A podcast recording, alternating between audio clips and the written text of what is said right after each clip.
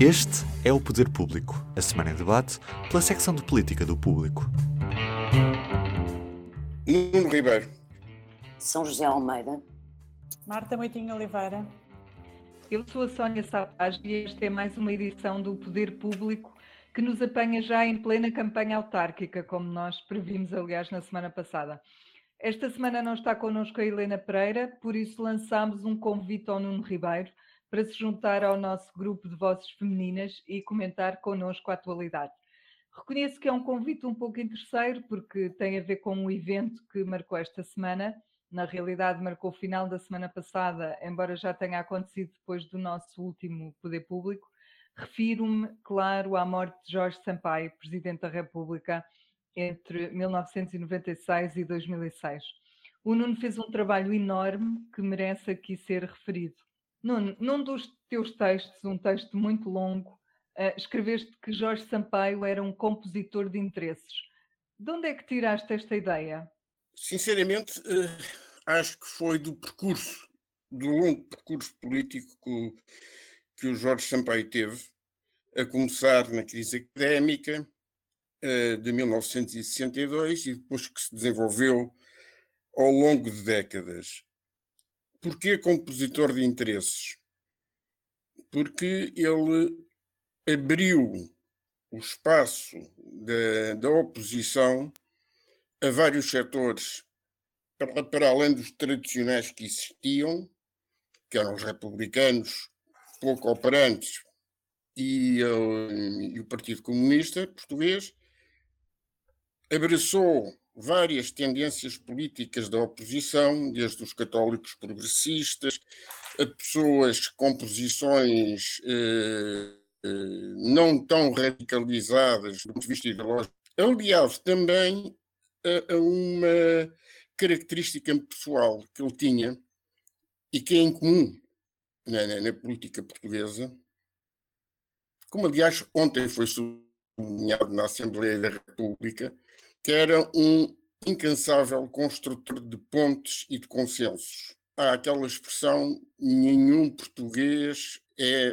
aquele que ele utilizou né, quando tomou posse como Presidente da República, nenhum português é dispensável.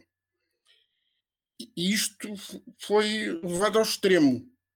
Eu, eu anoto, por exemplo, a questão de Timor, a maneira como uh, Sampaio, com o, com, com o seu cérebro, com sua, mas também com a sua emoção, conseguiu pôr um país pequeno, depois de uma histórica entrevista à CNN, conseguiu pôr um país pequeno a dar cartas na política internacional, na questão de Timor. Portanto, compositor de interesses. Há uma segunda leitura uh, que se pode fazer Sampaio era um melómano. Uhum. E sendo um melómano, uh, uh, uh, compositor, era também compositor da sua própria música. Eu quero apenas dizer que este longo trabalho foi possível no, porque o público me deu condições para o fazer ehm, e que é um trabalho que eu penso deve ser uma das vias para afirmar a imprensa escrita, para além da espuma dos dias, ou seja, trabalhos com alguma profundidade, sobretudo quando abordam personagens tão polifacetadas como foi o caso de Jorge Sampaio, precisam de ponderação, de análise, basicamente de tempo. Eu lembro-me sempre uma coisa que me disse aqui há umas semanas um coronel português que esteve no Afeganistão. Nós temos pressa, os talibãs não têm. Nós precisamos, no jornalismo, de ter tempo. E o tempo é aquilo que nos distingue do imediatismo e que nos leva à ponderação. Sim, aqui era um perfil político e pessoal dele mais refletido, não era exatamente essa, essa reação rápida. Uh, que mostrava também que ele, sendo um, um, compositor de interesses, também era capaz de fazer rupturas quando era preciso, não é? E zangar-se com uns e com outros.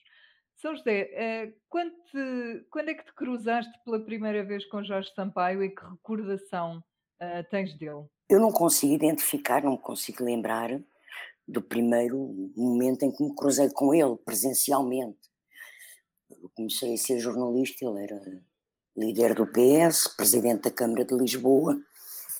Imagino que tenha sido nessas circunstâncias, e foi nessas circunstâncias, e nesse, nesse tempo, um, mas depois, de facto, onde tive mais uh, acompanhamento profissional da atividade política dele, foi de facto quando ele era Presidente da República.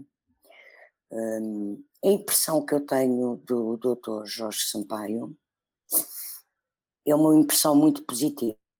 Um, eu não me quero alongar muito, quem sou eu para estar a comentar quem é o Dr. Jorge Sampaio, mas eu, o que, o que para mim é mais uh, significativo nele é a, a, a sólida educação que ele tinha, a sólida formação, não só intelectual, mas ética, educação, eh, formação ética. E ele era de uma, de uma solidez, de uma intransigência no plano ético rara em política. Talvez por isso ele conseguisse ter a, a, a capacidade e a força e a segurança de, por um lado, inovar politicamente, quer ao ser o primeiro presidente de um partido a candidatar-se a uma Câmara, quer a forma como se candidata sozinho a, a Presidente da República contra o que era a vontade do então líder do PS, António Guterres. E mesmo a forma como, enquanto Presidente, a forma como ele age em convicção e sozinho uh, contra quase tudo e quase todos, uh, quando primeiro indigita primeiro-ministro o, o, o, Pedro Santana Lopes e depois quando o demite. É? Portanto, ele era um homem com uma enorme, como tu disseste, enorme capacidade de fazer rupturas, com uma convicção e uma solidez centrada em si e no que pensava sobre cada situação, em que era capaz de afrontar tudo e todos, mas que fazia com uma elegância, com um saber, com uma superioridade ética que de facto marcou. Marcou e que uh, cada presidente da República que nós tivemos uh, teve o seu papel, a sua importância, com certeza, mas o papel de Jorge Sampaio na sociedade portuguesa e na história portuguesa é um papel de uma enorme peculiaridade. Ele acabou por marcar muita gente, como aliás se viu depois no, no funeral e nas cerimónias que, que, que houve antes, um, porque acabou por ter eh, comentários muito consensuais, nem sempre é possível, apesar de serem mais fáceis quando as pessoas morrem. Um, Marta, o Jorge Sampaio foi justamente o único a vencer Cavaco Silva numa eleição. O Cavaco Silva invencível foi vencido por, eh, por Jorge Sampaio quando se candidataram ambos à presidência da República. Dirias, olhando para ele, dirias que seria ele a ter um recorde desses? Uh, de um lado tens aquele cavaco que era quase de pedra, do outro lado um homem frágil, e foi esse homem frágil que lhe conseguiu infligir a única derrota. Sim, é um bocado surpreendente de facto, porque eu acho que é por duas circunstâncias. Uma primeira que tem a ver exatamente com uh, uma imagem, a imagem enquanto pessoa. Uh, Cavaco Silva transmite uma imagem de uma pessoa muito dura e sólida e invencível, como estavas a dizer, e Jorge Sampaio transmite uma imagem mais delicada, mais suave, e, portanto, quando nós transferimos este tipo de características pessoais para o, para o plano político, isto uh, acaba por dar uma leitura que, de facto, torna isso surpreendente. E, portanto, tem um bocadinho a ver com esse perfil e até também, para além de, não só da imagem pessoal, também com o, o que vão dizendo e as ideias que se vão criando sobre essas pessoas.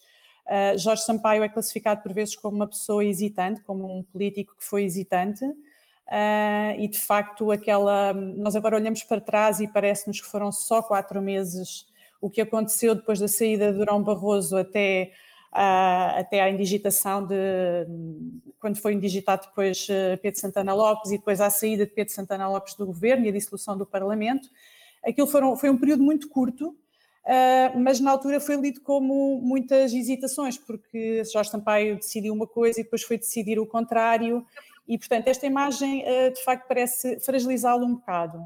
Ao mesmo tempo, Cavaco Silva transmite aquela ideia, e há uma frase muito conhecida de Cavaco Silva que eu vou dizer um bocadinho de cora, se calhar não é exatamente assim, que eu nunca me engano e raramente tenho dúvidas, e portanto esta imagem está colada a Cavaco faz dele assim uma espécie de um, de um político invencível. Para além dessas questões que são uh, mais características pessoais, eu acho que existe também uma questão de circunstâncias em que aquilo aconteceu, em que essa votação aconteceu.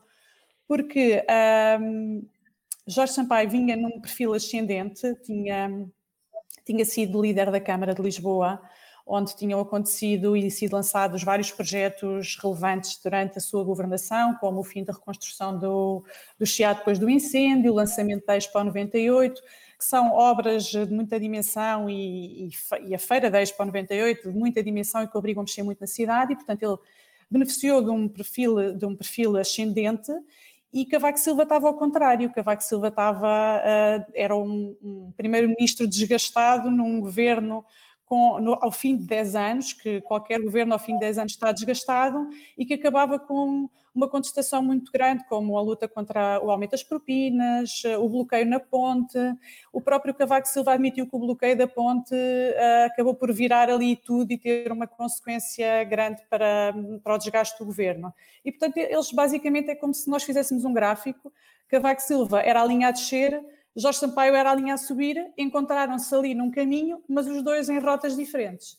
E Jorge Sampaio beneficiou disso e isto acaba por ter uma, uma ironia, porque acaba por ser depois um, Cavaco Silva a suceder a Jorge Sampaio, anos depois, uh, e, e, eu acho que são este conjunto de fatores que fazem com que isso tenha acontecido dessa forma. Acresce que, uh, graças ao facto de ser o tal compositor de interesses, Jorge Sampaio conseguia, conseguiu fazer a a espécie de geringonça na Câmara de Lisboa e conseguiu ter o apoio do, do PCP, que também ajudou. Como eu dizia inicialmente, esta semana uh, começou na terça-feira a campanha eleitoral autárquica e já temos os líderes todos na estrada, alguns, aliás, já lá andavam há alguns dias. Nuno, esta volta que os líderes fazem sempre pelo país servirá para os indecisos se decidirem? Que papel é que tu achas que cumpre este folclore? Eu tenho a ideia que, mais do que levar eh, à decisão dos indecisos, o objetivo é consolidar o que há. Uh, ou seja, é que não aumente o número de indecisos. A capacidade mobilizadora das lideranças políticas na estrada, em eleições autárquicas, para mim não é decisiva. Será decisiva, sim, para os candidatos porque têm, digamos, o reconhecimento do líder e da máquina partidária. Em relação aos eleitores, aos munícipes, eu acho que há, uma, uma há, há duas, dois fatores que condicionam e levam ao voto. A obra feita no caso daqueles que, que já têm mandato e o conhecimento pessoal. Eh, a relação pessoal que ao longo do tempo eles estabelecem com os seus municípios. Agora, é evidente que os líderes estão a preparar o day after, a leitura que virá a seguir às eleições de 26 de setembro. Os líderes Isso e não é só. particularmente notante, e não só, e não só. Os opositores também digamos, o pessoal político, para utilizar uma, uma expressão eh, vaga, mas abrangente. De, de, alguma maneira, eu acho que isso é, é, particularmente notório em Rio Rio, que ontem admitiu que uh, eu estou aqui no interior a falar com esta gente, porque ele sabe que no, no, nos grandes centros, tirando Coimbra, uh, as, suas, as opções de vitória dos seus candidatos não existem ou são, ou, ou são muito, muito difíceis. É notório também em, em Costa, porque Costa, como primeiro-ministro, tem toda, todo o apor da, da governação que obviamente está a jogar nestas eleições. Uh, Jerónimo está a consolidar, obviamente, uh, eleitorado e a tentar recuperar algum que perdeu nas últimas autárquicas. E depois, para mim, é um caso que é tão peculiar como estranho, que é o Francisco Rodrigues dos Santos, que basicamente eu não percebi ainda qual é a direção da sua campanha, qual é o seu objetivo. Uh, tenho grandes dúvidas, uh, que, tenho grandes dúvidas que, tirando as coligações em que ele vai com o PSD, e que pode beneficiar, obviamente, desse poder de tração do PSD, tenho dúvida que nós, até em alguns bastiões eh, tradicionais do CDS, autárquicos, nomeadamente Ponte Lima, em que eh, a divisão do, do, do, do povo centrista eh, é tripartida, ou seja, há três listas. Que, portanto, é dos outros, dos outros, digamos, com representação parlamentar, de outros partidos com representação parlamentar, uh, o Bloco não tem história autárquica e acho que não vai continuar a ter. Não é, de facto, a componente, não, não é, digamos, o seu core business, como dizem os economistas, a política autárquica, uh, até porque é um partido mais, mais urbano, Uh, do que propriamente de conquista de pequenos bastiões pelo país. E em relação ao Chega, vamos ver se, se Ventura chega para tudo. Ainda agora, ainda agora coisa... estava, estava a ver uma notícia em que ele dizia que o PSD vai ter de se aliar ao Chega em muitas câmaras para ter maioria. Tá, mas esse é o sonho dele, até para formar governo. Ele, ele até pôs condições ao, ao, ao, PSD para formar governo na, nas legislativas quando elas acontecerem. Uh, é evidente que é uma operação de desgaste que ele faz que, continuadamente ao PSD. Vamos ver. Mas eu tenho a impressão que a expressão eleitoral do Chega nas autárquicas não, não vai ser muito grande. Isso sim, isto é importante. Ele está a aproveitar as autárquicas para ir implantando o partido, que é uma coisa que não nos podemos esquecer, que é um partido recente, quase unipessoal, uh, e que uh, ele está a tentar implantar no, no, pelo, pelo território, não é? Sim, tudo, tudo isto conta. Um, durante este, esta primeira semana, o PRR acabou por ser um tema central em algumas discussões e António Costa tem sido acusado de usar a bazuca para beneficiar os autarcas socialistas. Uh, o tema irrita-o solenemente, já se, já se percebeu pelas reações dele, mas ainda ontem Paulo Rangel fez uma queixa à Comissão Europeia relacionada com este, com este assunto.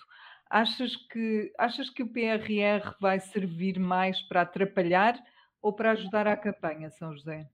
Eu não sei se vai atrapalhar propriamente. Eu creio que o facto do primeiro-ministro estar em funções e ser um primeiro-ministro em funções, o líder do PS, um, e, e, o país viver a nível nacional, de facto, este momento uh, de arranque uh, do PRR, uh, eh, torna obrigatório que, que estes, este plano estratégico acabe por estar presente na campanha, até porque muito do que dele vai ser realizado será também com as autarquias, eh, uma vez que as autarquias têm responsabilidade por cerca de mais, por mais de 50% do investimento a nível nacional, do investimento de Estado a nível nacional. Mas, por outro lado, eu considero que é legítimo uh, que o Primeiro-Ministro faça, quer dizer, ou seja, não, ou pelo menos não é ilegítimo que ele fale como Primeiro-Ministro que é, não pode também ignorar a sua condição de primeiro-ministro. Eh, de facto, o PRR é uma questão nacional. Agora, a, a fronteira para mim é, é, é, no que tem sido, de, e também acho normal que a oposição o critique, como fez Rui Rio, como fez Jerónimo de Souza, fez Paulo Rangel também. Um, Portanto, isso é tudo legítimo no debate político no momento das eleições. Agora, o que eu não acho legítimo é, é situações como a que aconteceu, por exemplo, no debate do Porto, no debate eleitoral que deu na RTP dos candidatos à Câmara do Porto, a forma como o candidato do PS, Tiago Barbosa Ribeiro, eh, usou a existência do PRR para criticar a, atual, a anterior gestão de Rui Moreira, que vigorou durante quatro anos em que não havia PRR. Portanto, isso é que eu acho um completo abuso, que é misturar alhos com bugalhos e é usar uh, uh, uh, a cenoura, como disse o Jerónimo de Souza, do investimento público futuro possibilitado pelo PRR e por outros meios e outros programas para tentar comprar votos. Isso não acho legítimo e, e penso que candidatos que vão por esse caminho que vão Uh, vão prejudicar-se em termos eleitorais. Outro, outro tema que animou o final desta semana e que vagamente pode estar ou não relacionado com autárquicas tem a ver com o diploma do PST para deslocalizar o Tribunal Constitucional, entre outros, uh, de Lisboa para Coimbra o, o, PS acabou a acusar o PSD de querer tirar daí benefícios eleitorais, apesar da proposta ser uma proposta com dois anos ou um ano e tal. Marta, achas, achas mesmo que o tema podia ter influência nas autárquicas, em Coimbra, obviamente, neste caso, onde a disputa entre PS e PSD parece-me estar acesa? Acho que já teve, na verdade, porque ontem, ao mesmo tempo que soube que o PS uh, eh, ia abster-se na, na votação, o candidato do PS por Coimbra, o Manuel Machado, uh, fez questão de frisar que era a favor da deslocalização do Tribunal Constitucional para Coimbra. E, portanto, uh, nota-se que houve aqui uma, uma, necessidade do candidato que representa o PS uh, defender o ponto de vista mais da cidade e afastar-se um pouco, não, não para a ponta oposta da, da, da posição sobre o assunto, porque isso seria difícil, teve, sentiu esta necessidade de clarificar a sua posição e lembrar que sempre defendeu o Tribunal Constitucional a, a, deslocalização para Coimbra, que já tinha sido falada há cerca de um ano atrás. Ao mesmo tempo, o que é que isto acabou por, acabou por resultar no seguinte?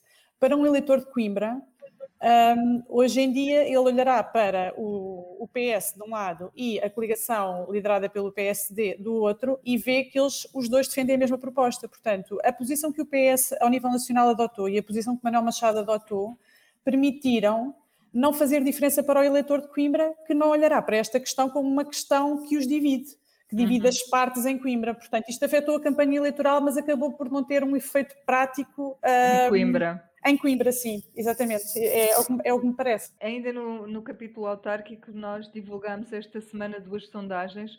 Em Almada, o PS surge ligeiramente à frente da CDU, mas dentro da margem de erro, portanto, não é uma vitória folgada. Nuno, um, esta semana noticiámos também justamente um estudo que dizia que os presidentes em funções têm 15 pontos de vantagem quando se recandidatam. Assim sendo, Inês Medeiros pode ser uma exceção. Achas que 2017 pode ter sido um erro de percurso dos eleitores da Almada? Bem, em relação a, a essa sondagem, é, é, digamos, a tradução em prática daquilo que eu há pouco disse em relação uh, aos autarcas em funções, que têm obra feita, que têm rede de conhecimento, e que, eh, portanto, tem um capital à partida mais favorável. Em relação à, à questão da Almada, há, há uma, uma coisa que convém não esquecer. Até que ponto é que na Almada, ao longo dos anos, não tem havido, de forma lenta, mas inexorável, uma mudança do eleitorado, digamos, sociológica do eleitorado terá sido isso, eventualmente. Com maior erosão do, da CDU e reforço do eleitorado do PS, seria isso? Não necessariamente. Eu acho é que há uma, pode ter havido uma mudança sociológica do tipo de eleitores que se notou em 2017. por uma, uma diferença mínima de votos, 413. Sim. Um, eu acho que o, que o, que o PCP uh, eh, se apercebeu disso. Não é por acaso que desloca de Setúbal para Almada a sua candidata e, a, e atual presidente da Câmara de Setúbal.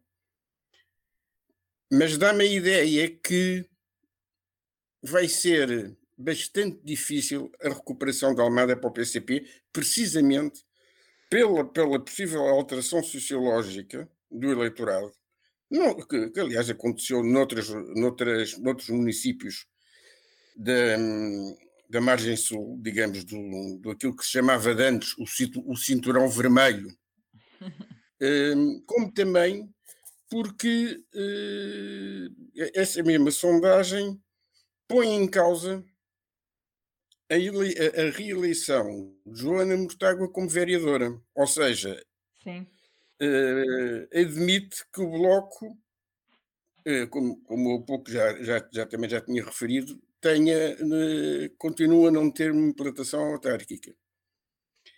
Seja como for, seja como for, o facto de, de haver esta disputa e, de, e, desta diferença que está na margem de erro da sondagem uh, revela à partida uma grande ou pelo menos poderá indiciar à partida uma grande mobilização do eleitorado. E isso é importante numas eleições autárquicas, não é? Sim, claro. Sr. José, e se a CDU reconquistasse a Almada, isso podia ter alguma influência nas negociações do orçamento? Poderia ter uma influência simbólica. Eh, daria eh, um ânimo ao PCP a perda da Almada foi, ou, ou, seja, o PCP já disputa com o PS várias eleições em que umas vezes, por exemplo, ao caso de Évora, umas vezes ganha o PS, outras vezes ganha o PCP, pronto, e de, de, de, de conselhos que eram os chamados bastiões vermelhos e, e, e os, de grande implantação comunista. Mas penso que pelo facto de Almada ter sido sempre comunista até 2017 e a vitória ter sido bastante uh, escassa, não é? Ter sido por muito poucos votos que o PS conquista, o, o PCP coloca muitas fichas, faz uma grande aposta uh, naquele conselho. Joga uma arma, que é uma antiga presidente da Câmara, que sai de Setúbal em limitação de mandatos, um, e joga essa arma. Eu não sei por muita capacidade política que a candidata tenha. Eu não sei se ganhar Almada outra vez, conquistar Almada. Eu acho que houve de facto uma mudança sociológica com o, o, o, crescendo, eh, com o aumento das rendas a Lisboa nos últimos anos. Há muita gente de classe média que saiu de Lisboa e eu penso que isso é uma das questões que levou a essa alteração sociológica do eleitorado de Almada essa tendência penso que permanece, ou pelo menos não, não terá sido invertida, e creio que dificilmente, vai ser muito difícil o PCP reconquistar a Almada, um, embora não seja fácil para o PS manter e reeleger e, neste modelo. Portanto, vai ser uma grande disputa eleitoral, e está a ser. Agora, no plano simbólico, isso poderá ter influência, se ganhar. No aspecto prático da negociação do orçamento, eu creio que quer eh, o primeiro-ministro, quer o secretário-geral do PCP, são pessoas muito pragmáticas uh, em negociação orçamental. E o PCP, o, o, o, em termos de orçamento de Estado, tem um grande cuidado em negociar dossiês e temas que de facto respondam ao que é o seu eleitorado. Alguma função pública, pessoas eh, reformadas, eh, e portanto, com ou sem reconquistar, reconquistando ou não reconquistando a Almada, o PCP vai manter o seu pragmatismo negocial e penso que, que, que, o, que o orçamento acabará aprovado, não como entrará na Assembleia, como é óbvio, nunca é, Nunca é. Um, pelo menos em governos de minoria, um, ainda menos será, uh, mas, mas creio que não terá uma grande influência. Muito bem. Seja como for, só temos mesmo negociações de orçamento, já se percebeu, a seguir às autárquicas. Sobre a Amadora, também tivemos um estudo de opinião. A candidata do PSD, Susana Garcia, aparece na sondagem muito atrás da atual presidente do PS. Apesar disso, neste momento teria mais quatro pontos do que o PSD teve em 2017. Marta, valerá a pena o PSD radicalizar-se por quatro pontos? Digo radicalizar-se porque o discurso dela, apesar de tudo, uh, tem pontos em que é bastante mais radical do que o do PSD. Sim, uh, a mim parece-me que não. Uh, parece-me que hum, quando um partido faz uma escolha deste género ou semelhante, no sentido de ser, ser uma pessoa de fora, de fora da sua área central, digamos assim, é um. Mas que só vale a pena uh, explorar esse trunfo, na verdade, se usar esse trunfo se for para ganhar. E o que, nós, o que esta sondagem mostrou é que, na verdade, não é para ganhar e, na verdade, o que eu acho é que confunde porque um, o PSD não tem tido uh, resultados favoráveis nas sondagens e este tipo de uh, representantes que o PSD escolhe para, para as câmaras, e que este caso é o mais emblemático nestas eleições, faz com que uh, introduza ruído na mensagem que o partido um, pode querer passar para o seu eleitorado uh, mais tradicional. E, e, o ruído não é bom porque não é clarificador da mensagem e, portanto, faz com que o Rio esteja constantemente sujeito a afrontas e perguntas e desafios, por exemplo, do líder do Chega, que tem algumas posições parecidas com a Susana Garcia, nomeadamente sobre a, castração química a pedófilos que voltam a, reincidir, e, e, portanto faz com que ele se exponha mais a, um, a, uma, a uma questão que o fragiliza, que é a questão de ter sempre o líder do Chega a ir lá moê-lo um bocadinho e uh, pô-lo em questão. E, portanto, eu acho que, de facto, o que esta sondagem mostra é que não foi uma, não foi uma aposta ganhadora se, se esta sondagem se refletir depois nos resultados, porque não, não clarifica a mensagem, não engrossa uh, o eleitorado tradicional do PSD uh, eh, e não está a ter os resultados que era poder ir às margens buscar outro eleitorado que não votaria poderia não votar PSD, que se poderia aqui identificar, mas que não está a resultar. Muito bem. Uh, finalmente, para acabarmos em beleza, temos o nosso momento público e notório. Uh, para quem ainda não sabe, é um momento em que escolhemos uma fotografia, uma frase, um número, um caso que tenha marcado a semana, do nosso ponto de vista. Escolheram, escolheram o vosso. Eu escolhi uma frase do vice-almirante, que ele disse ontem de visita a uma escola, a uma escola onde estudou, e ele disse: Nós já ganhamos a este vírus. É uma frase positiva que eu quero aqui reforçar e, e, também espero em breve, já agora, já que ganhámos este, esta batalha, como ele sempre disse, já agora espero vê-lo um dia destes sem camuflado. Nono. Eu escolhi uma, uma expressão de António Costa no comício da Aveiro. Macacos me mordam.